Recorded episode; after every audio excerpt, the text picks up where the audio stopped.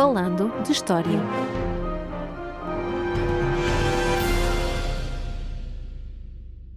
Olá a todos e bem-vindos ao episódio 49 do podcast Falando de História. Eu sou Paulo M. Dias e comigo está, como de costume, Roger Luís Jesus. E este é um episódio especial por vários motivos, não é assim, Roger?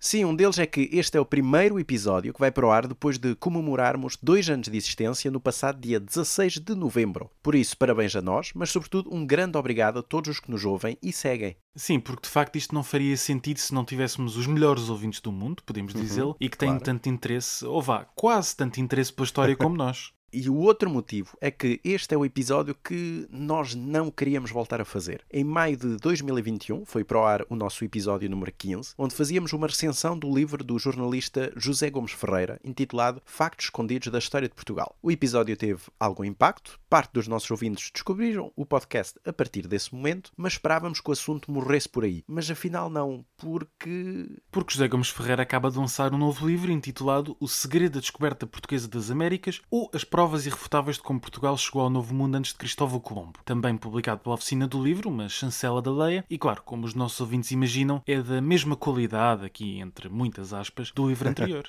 Ora, nem mais. E por isso este episódio, à semelhança do episódio 15, vai ser uma avaliação crítica das teses deste livro de José Gomes Ferreira. Mas é preciso dizer que não fazemos isto de ânimo leve só porque é uma sequela do episódio anterior. É, na realidade, pelos mesmos motivos que o fizemos anteriormente. É um autor com projeção, com mediatismo e por isso nós não lhe estamos a dar visibilidade porque ele já a tem e publica um livro de pseudo-história, atacando uma classe profissional porque acredita que nos pode iluminar sobre os segredos que o Estado nos esconde e escondeu durante séculos. Sim, e podemos começar por aí mesmo. O autor volta, como disseste, a criticar logo nas primeiras páginas aqueles que apelida de historiadores oficiais e a história oficial, aqui tudo entre aspas, ignorando que em Portugal não existe desde 1974 uma linha historiográfica oficial determinada pelo poder político, mas uma total liberdade de investigação, uma pluralidade de vozes e visões que enriquece o debate académico. E aqui não resisto a citar o autor. Sabemos claramente que todos os autores que ousaram defender esta controversa tese foram sempre obrigados a enfrentar a resistência feroz do establishment intelectual, académico, cultural, político e mesmo diplomático. Dos historiadores oficiais aos professores do ensino público e até do ensino privado, políticos, diplomatas e homens de negócios, a oposição a esta tese foi sempre severa. Fim de citação. Não deixa de ser, no mínimo, curioso que um diretor adjunto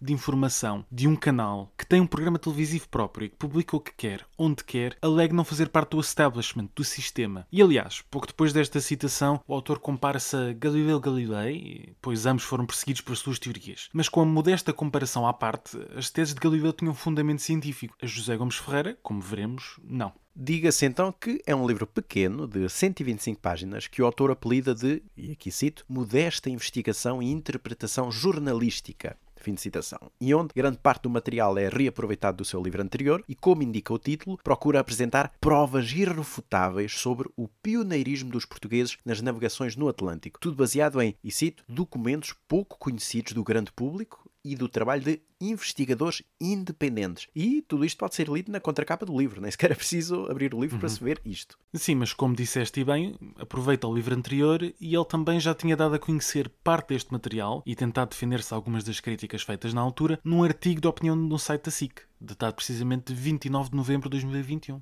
É preciso notar que aproveitou os meios à sua disposição, a página da internet de um dos principais canais de televisão do país, ao qual está ligado contratualmente, para se defender de críticas de um livro que ele publicou fora do âmbito profissional. E isso, claro, não é? já, já diz muito sobre, sobre Sim. o seu livro. Mas enfim, Seguindo adiante, porque temos muito a dizer, como, claro, imaginam os nossos ouvintes, vamos então avaliar o livro seguindo capítulo a capítulo. talvez seja melhor até começar antes dos capítulos, com a dedicatória, onde se lê e aqui cito, com um agradecimento especial pela revisão crítica ao engenheiro Fernando Branco. E ao Paulo, quem é este engenheiro Fernando Branco? É um professor catedrático aposentado do Instituto Superior Técnico de Lisboa, um especialista em pontes, para simplificarmos aqui a coisa, e que deve ser muito bom na sua área, não tenho dúvidas, mas é também um dos mais recentes autores de um livro defendendo a teoria do clã português, que José Gomes Ferreira cita muito no seu primeiro livro, e uma outra obra sobre a verdadeira interpretação dos painéis de São Vicente Fora. Como se vê, é uma pessoa de grande crédito, ou melhor, que José Gomes Ferreira tem grande crédito para lhe fazer a revisão do livro. Acho que é perfeitamente perceptível então o que vem aí. Como já dissemos na introdução do livro, temos logo a referência que os historiadores oficiais desprezam as provas evidentes da pré-descoberta portuguesa da América e que se recusam a rever os manuais escolares, e aqui cito, os quais são encarregados de e pagos para atualizar, mantendo a mesma perspectiva de há décadas. Reparem os nossos ouvintes que não só somos todos comprados, mas até recebemos e nem fazemos o nosso trabalho. Isto é uma vergonha.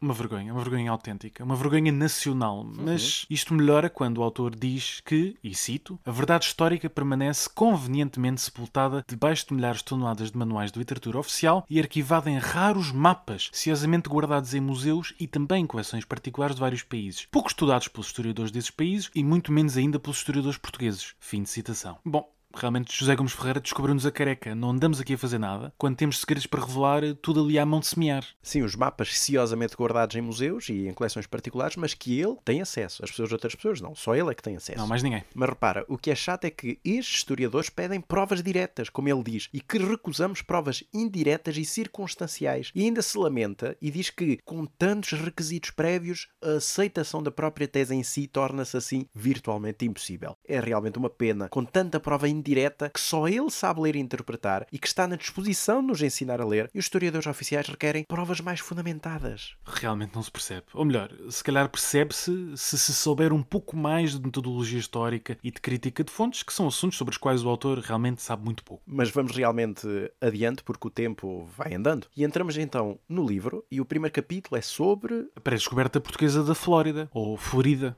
Bom, que nos perdoem os mais puritanos, e sabemos que a forma correta em português é Florida, mas vamos aqui utilizar a fonética inglesa e dizer Flórida. Mas vamos ao conteúdo. Ele alega ver delineada a península da Flórida, no chamado Mapa de Cantino, um mapa de 1502, que foi contrabandeado para a Itália, visto que este derivava de uma cópia do Padrão Real. E o Padrão Real seria o modelo cartográfico principal existente na Casa da Índia, em Lisboa, e atualizado com os mais recentes conhecimentos geográficos portugueses. Ora, esta era a ideia que a historiografia tinha mas estudos recentes, disponíveis online e por isso facilmente acessíveis, têm mostrado que este mapa não pode derivar do padrão real, devido a questões técnicas do seu desenho. Além disso, o autor chega a ignorar qualquer hipótese de proporção cartográfica, já que propõe que está representada não apenas a Flórida, mas toda a extensão da costa oeste dos Estados Unidos com os seus muitos milhares de quilómetros. E como é evidente, comparar a olho e sobrepor escalas atuais de latitude e longitude, como faz recorrentemente ao longo do livro, tem muito pouca validade científica. Claro, faz-se, mas tem de ser a partir de pontos de comparação para criar uma matriz cartométrica, coisas que se fazem de forma séria e não ao olho, como dizes. Mas para lá do mapa de Cantino, José Gomes Ferreira volta a pegar uma tese do seu livro anterior sobre a representação da ilha do Cipango, isto é, o Japão, tão descrito por Marco Polo. Ou seja, ele diz que a ilha do Cipango, que aparece no globo de Martin Behaim, de 1494, e no mapa mundo de Henricos Martelos, de cerca de 1490, que está na Universidade de Yale, não é o Cipango, mas sim a Flórida. E como é que ele propõe isso? Porque diz que no mapa de martelos a ilha está muito longe da China, como se os mapas fossem assim tão certeiros para regiões tão desconhecidas naquele período, uhum. e compara o contorno dessa ilha com uma imagem de satélite daquela península americana. E a partir daí identifica supostas semelhanças no recorte da costa. E mais uma vez, tudo avaliado a olho nu. Avalia a olho e só oferece uma parte da interpretação do mapa, porque o que ele não explica aos leitores é que, por exemplo, Henricos Martelos é também também autor de um Liber Insularum, isto é, é um manuscrito que compilava desenhos de ilhas, os quais eram muito comuns nos finais do século XV. E este Liber Insularum, que está atualmente numa biblioteca em Florença, inclui uma representação da ilha de Cipango, perfeitamente comum à época e que é um modelo que perdura até meados do século XVI. E por isso nem Behaim nem Martelos inventaram aquele modelo para o Cipango. Claro que o José Gomes Ferreira também não cita qualquer estudo sobre a evolução cartográfica da representação do Japão. E estes existem e estão disponíveis nas bibliotecas. E aqui vale a pena voltar a citar o autor. Felizmente, vários historiadores e investigadores, tão independentes como combativos, persistem na busca da verdade e recusam-se a aceitar a falsa versão oficial da descoberta da Flórida e da costa leste dos atuais Estados Unidos da América por Ponce de León em 1513. Fim de citação. A persistência é importante, mas as provas também. E neste caso não são irrefutáveis. E atenção, a ideia de que a Flórida foi cartografada antes de 1513 é antiga, mas não podemos afirmar categoricamente como o autor faz. E aliás, acaba também por reaproveitar a obra de Duarte Pacheco Pereira, o Esmeralda de Cito Orbis, retirando-a não só do seu contexto, mas também aceitando-a criticamente e muito seletivamente as suas informações. Por exemplo, dá sempre a ideia que Duarte Pacheco era um representante do mais apurado conhecimento científico, mas esquecendo-se que aquele autor também escreveu que acreditava que o mundo era fechado, tinha uma cercadura de terra em toda a volta, uma visão ptolomaica e também bíblica, e que ainda aparecia em alguma cartografia do período. Mas é normal, este é um raciocínio muito comum a José Gomes Ferreira, que viu o passado de forma muito homogénea, onde toda a comunidade científico-cultural estava a par dos mais recentes avanços geográficos e todos concordavam. Portanto, é uma leitura alheia à realidade histórica. E vale a pena, novamente, citar as palavras de José Gomes Ferreira a propósito desta obra, do Esmeralda Cito Orbis. O conteúdo deste livro era tão secreto e incómodo em 1505 que os reis de Portugal impediram a sua publicação durante décadas e até séculos, certamente para evitar que os espanhóis denunciassem os tratados políticos estabelecidos entre os dois países, nomeadamente os de Tordesilhas, de 1494, e de Saragossa, de 1529. Fim de citação. Isto é muito curioso, porque mais adiante é o próprio José Gomes Ferreira que refere que uma outra obra, As Saudades da Terra, de Gaspar Frutuoso, escrito em meados do século XVI, apenas não foi censurado porque permaneceu manuscrito até ao século XX. Então porquê é que Duarte Pacheco Pereira é censurado por ficar manuscrito até ao século XX, mas o Gaspar Frutuoso não? Bom, em ambos os casos não houve censura nenhuma por parte da coroa para esconder a informação contida nesses manuscritos. Houve certamente a falta de interesse em publicar estas obras. Falta de interesse que se aplica à grande maioria das obras manuscritas, como as Crónicas dos Reis, que só entre finais do século XVIII e o século XX começaram a ser publicadas, por exemplo. Sim, e para rematar, este capítulo ainda passa a ideia de que há viagens secretas porque o objetivo é não violar o Acordo de Tordesilhas, quando na realidade se sabe que dificilmente seria possível definir com rigor por onde é que passava aquela linha imaginária, porque só se consegue medir com rigor a longitude a partir do século XVIII, e os próprios portugueses utilizaram isso para distorcer por vezes os mapas em seu favor. Portugal e Castela, ou Espanha, nunca chegaram a acordo quanto a isso, e nunca realizaram a marcação que estava aliás definida no próprio tratado. E da Península da Flórida, nos Estados Unidos, passamos para um segundo capítulo dedicado à descoberta do Canadá por, nem mais nem menos, Cristóvão Colombo, sempre ele. Pois o segundo capítulo gira em torno de uma alegada descoberta do Canadá antes das viagens de Cristóvão Colombo, a partir de 1492, mas pelo próprio Cristóvão Colombo. Neste caso, vamos salientar aqui dois dados deste capítulo: a viagem de Colombo à Islândia e o mapa dito de Colombo. Quanto ao primeiro, José Gomes Ferreira menciona então a viagem que Colombo terá feito em 1477 à Islândia. E o que é grave é que ele cita o excerto da fonte direta de Colombo, em que o próprio Colombo diz que navegou naquele ano, de 1477, foi para lá da ilha, 100 léguas, pode ter sido arrastado por tempestade, não sabemos, e no original ele diz que aquela ilha de Til, que é o nome à época que se dava à Islândia, é tão grande quanto a Inglaterra e que vão lá os mercadores ingleses. Mas, no certo que é citado por José Gomes Ferreira, essa parte é omitida.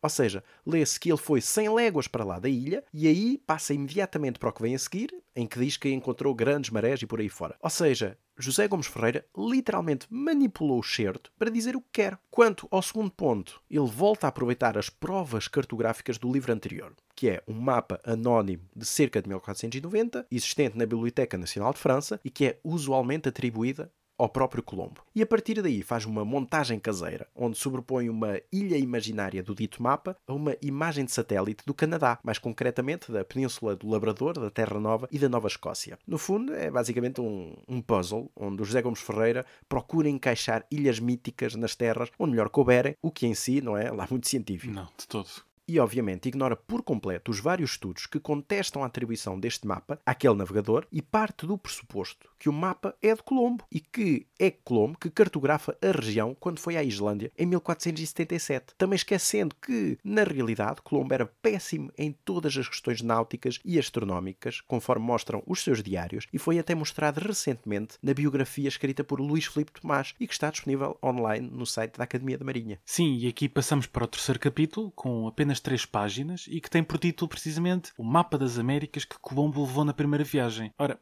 Por muito que os nossos ouvintes andem para a frente e para trás nestas três páginas, não vão encontrar nenhum mapa, como José Gomes Ferreira afirma, mas apenas a hipótese não fundamentada de Colombo ter tido acesso a um mapa português onde já apareciam representadas as Caraíbas. Ou seja, é baseado numa enorme dedução que não tem qualquer prova documental que não a ideia de que Colombo não tinha capacidade para chegar de uma vez às Caraíbas em 1492 e fazer o reconhecimento que fez. Em todo caso, o autor está escudado porque se alguém lhe pergunta pelos mapas, a resposta é claro que foram destruídos e censurados. Sim, e ele diz várias vezes que estes mapas foram sempre alvo da censura da Casa Real e da Inquisição. Já voltaremos à censura por parte da coroa, que é aliás o termo mais apropriado, mas no que diz respeito à Inquisição, o autor claramente apenas a conhece como um autêntico monstro papão histórico. A Inquisição nunca, e aqui repito, nunca censurou documentação deste género. Nunca mexeu em mapas ou documentos emanados pela coroa. Censurava livros, e sim, mas não é disso que se trata neste capítulo. Afirmar que não existem mapas porque foram queimados pela Inquisição não faz o mínimo sentido. Não existe um único documento que comprove este tipo de alegações. E aliás, para saberem como funcionou de facto a Inquisição em Portugal, podem ouvir o nosso episódio 23, que é precisamente dedicado a este tema.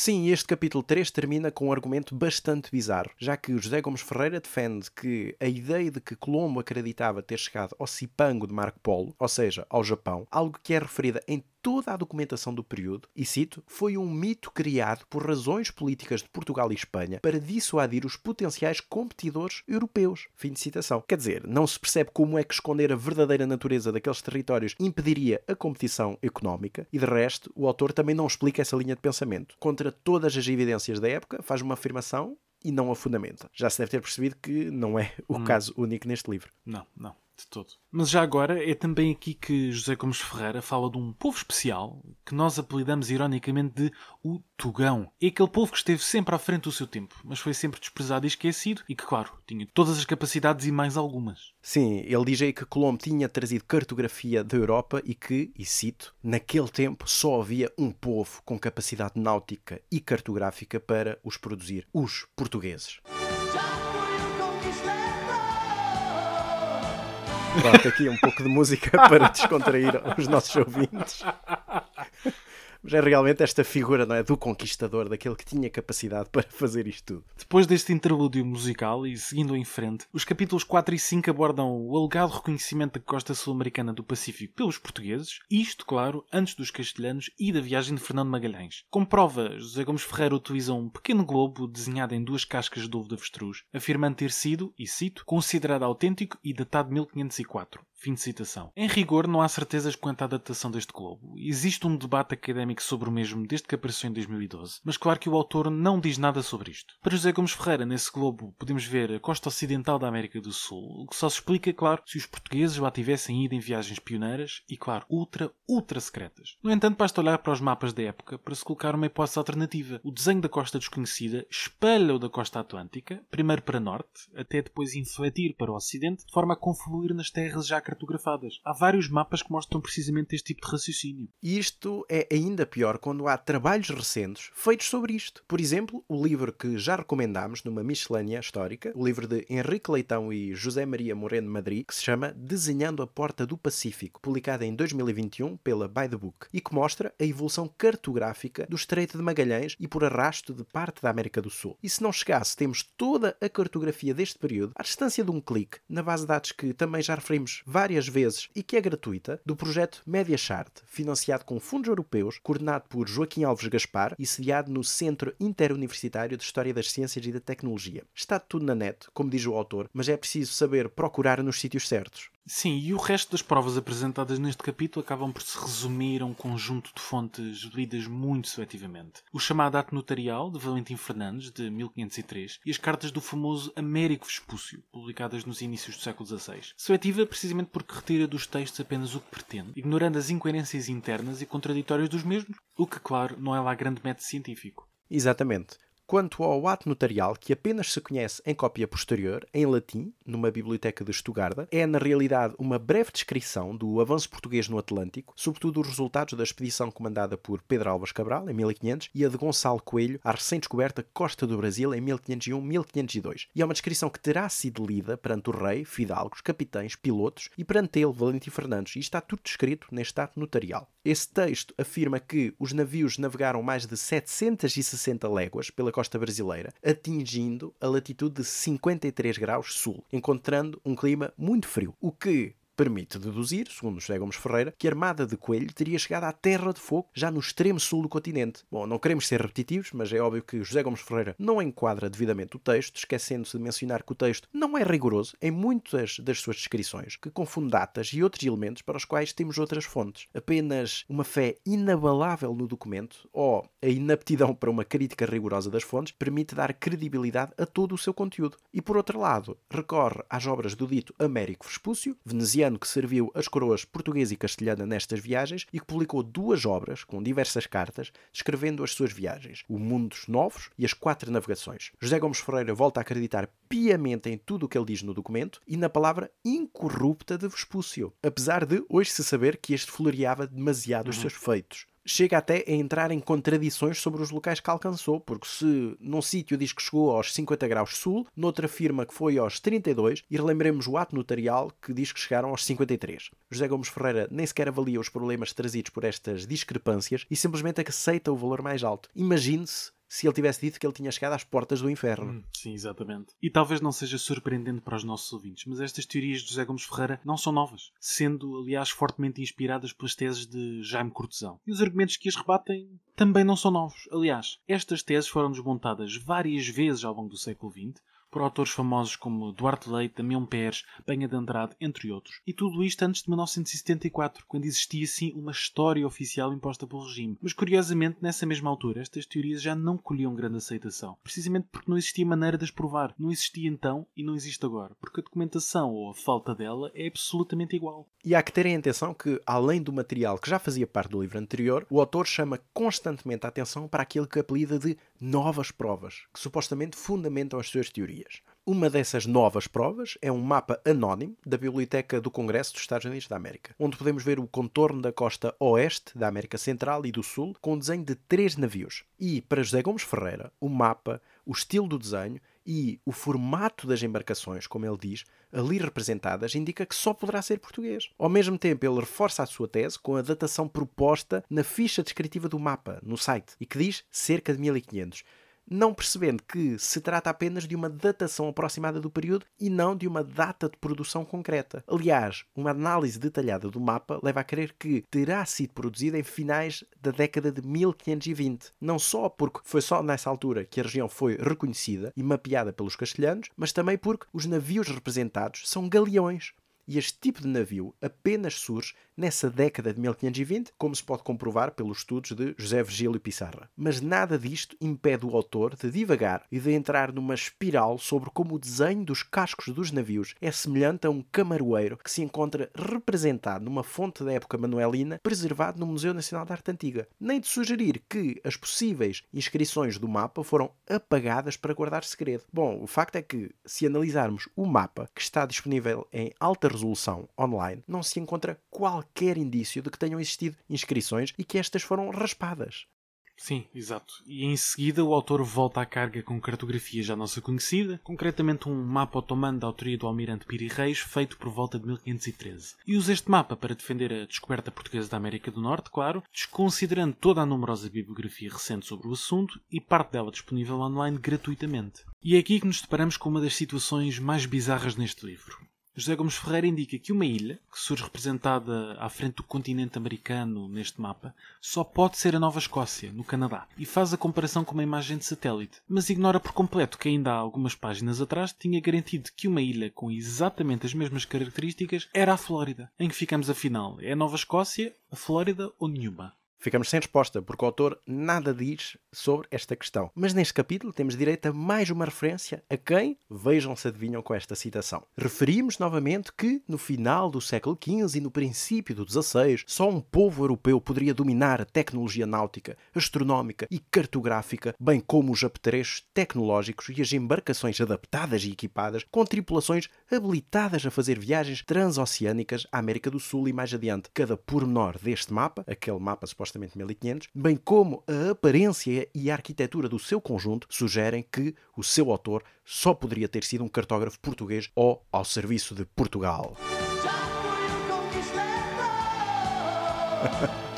Ah, mais uma aparição do mítico Tugão, o povo que podia ser tudo e mais alguma coisa. Mas pronto, passando mais uma vez adiante, eh, chegamos às duas páginas que compõem o sexto capítulo e abrimos com parte de uma citação de um livro de Edgar Prestage que se chama Os Pioneiros Portugueses. É um livro de 1933 que foi recentemente reeditado em Portugal, sem qualquer nota introdutória a dizer que o livro tem quase 100 anos, como criticámos numa miscelânea histórica do podcast a quando da saída do livro. Só para os nossos ouvintes terem uma ideia, é um livro que ainda fala da lendária Escola de Sagres, do infante Dom Henrique, que não passa de um mito historiográfico, conforme explicámos no nosso episódio 33. Mas voltando à citação do Prestage, ele refere a carta de Mestre João, de 1500, um dos únicos documentos escritos no Brasil durante a expedição de Pedro Álvares Cabral. E nessa carta, endereçada ao rei Dom Manuel, o autor informava do reconhecimento daquela terra e dizia ao rei que poderia ser identificado aquele território no mapa antigo de Pero Vaz Bisagudo. A partir deste pequeno excerto, e seguindo a linha de Prestage, José Gomes Ferreira extrapola para a existência de um mapa de 1471, onde já estaria identificado o Brasil. Mas se lermos a fonte, coisa que o autor não fez, chegamos a uma conclusão diferente.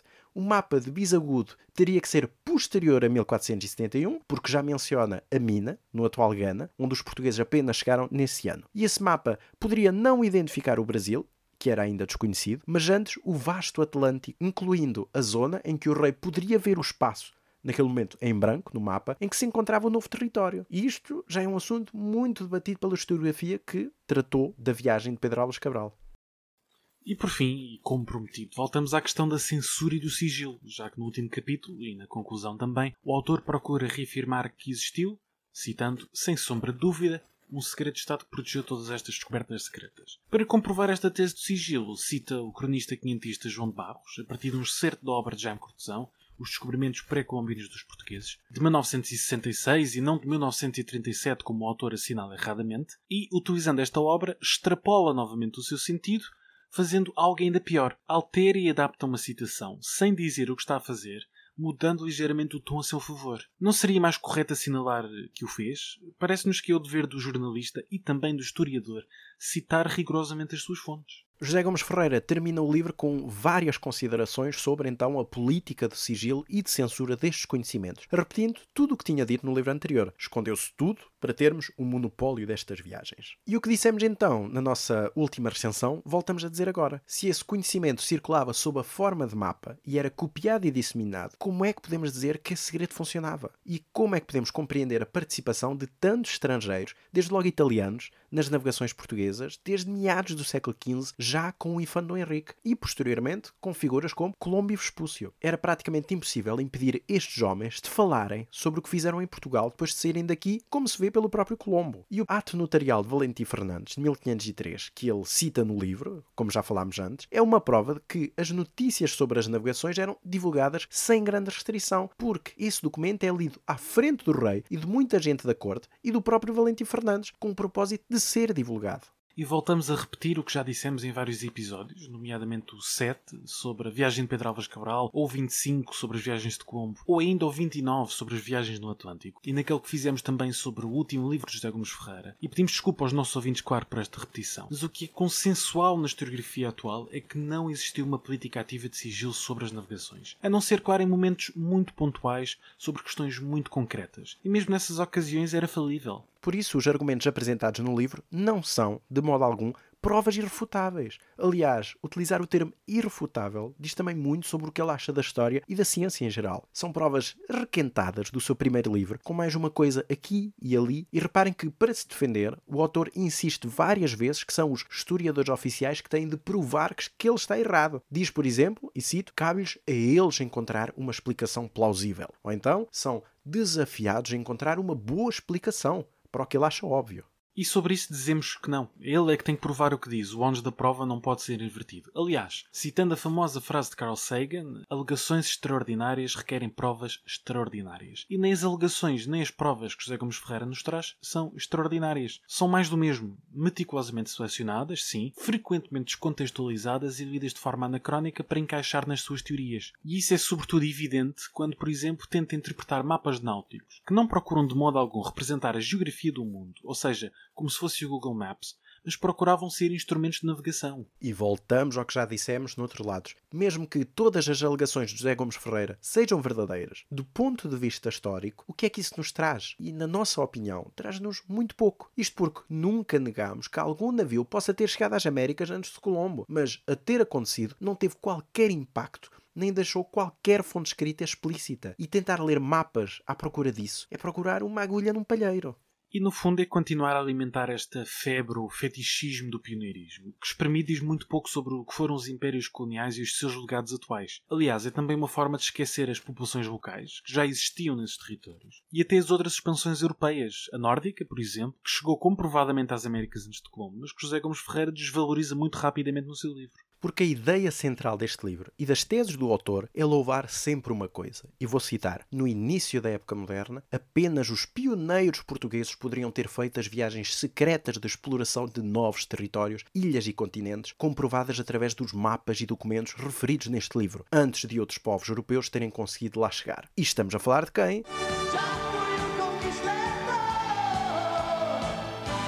E como não há duas sem três, estamos a falar, claro, do nosso Tugão. Obviamente. E o que é mais grave para nós não é que José Gomes Ferreira continue nesta sua senda, porque está no seu direito, mas acreditar que tem crédito para se impor e desvalorizar uma historiografia estabelecida baseada no estudo analítico das fontes. Isto porque a metodologia dele é muito clara e passo a citar. Tudo depende da maneira como cada investigador olha para esse material e decide escolher uma certa perspectiva para contar a verdade, a sua verdade. Por isso o autor pode ficar com a sua verdade, que nós ficamos com a análise histórica das fontes, de forma coerente e sempre abertos a novos contributos, desde que, claro, fundamentados. E queremos voltar a salientar que, ao contrário do que o autor às vezes diz, isto não é qualquer tentativa de censura ou cancelamento, mas apenas uma recensão a um livro de história, apesar do autor insistir que não é um livro de história, e que já vai ter ampla divulgação por ser de quem é. O autor é livre de publicar o que entender, mas tem de estar preparado para saber receber críticas, sobretudo daqueles que apelida tão claramente de membros do establishment, ou seja,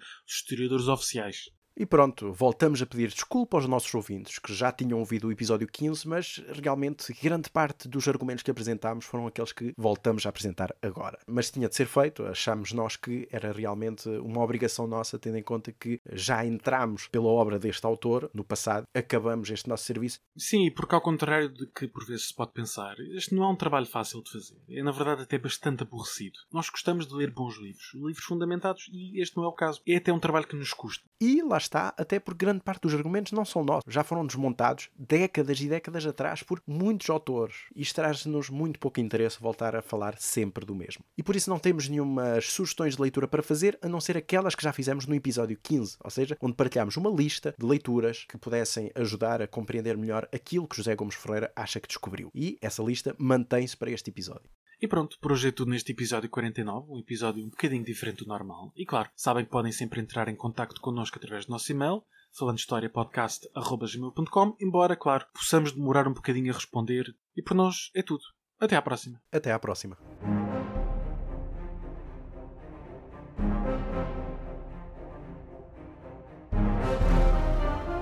Falando de História.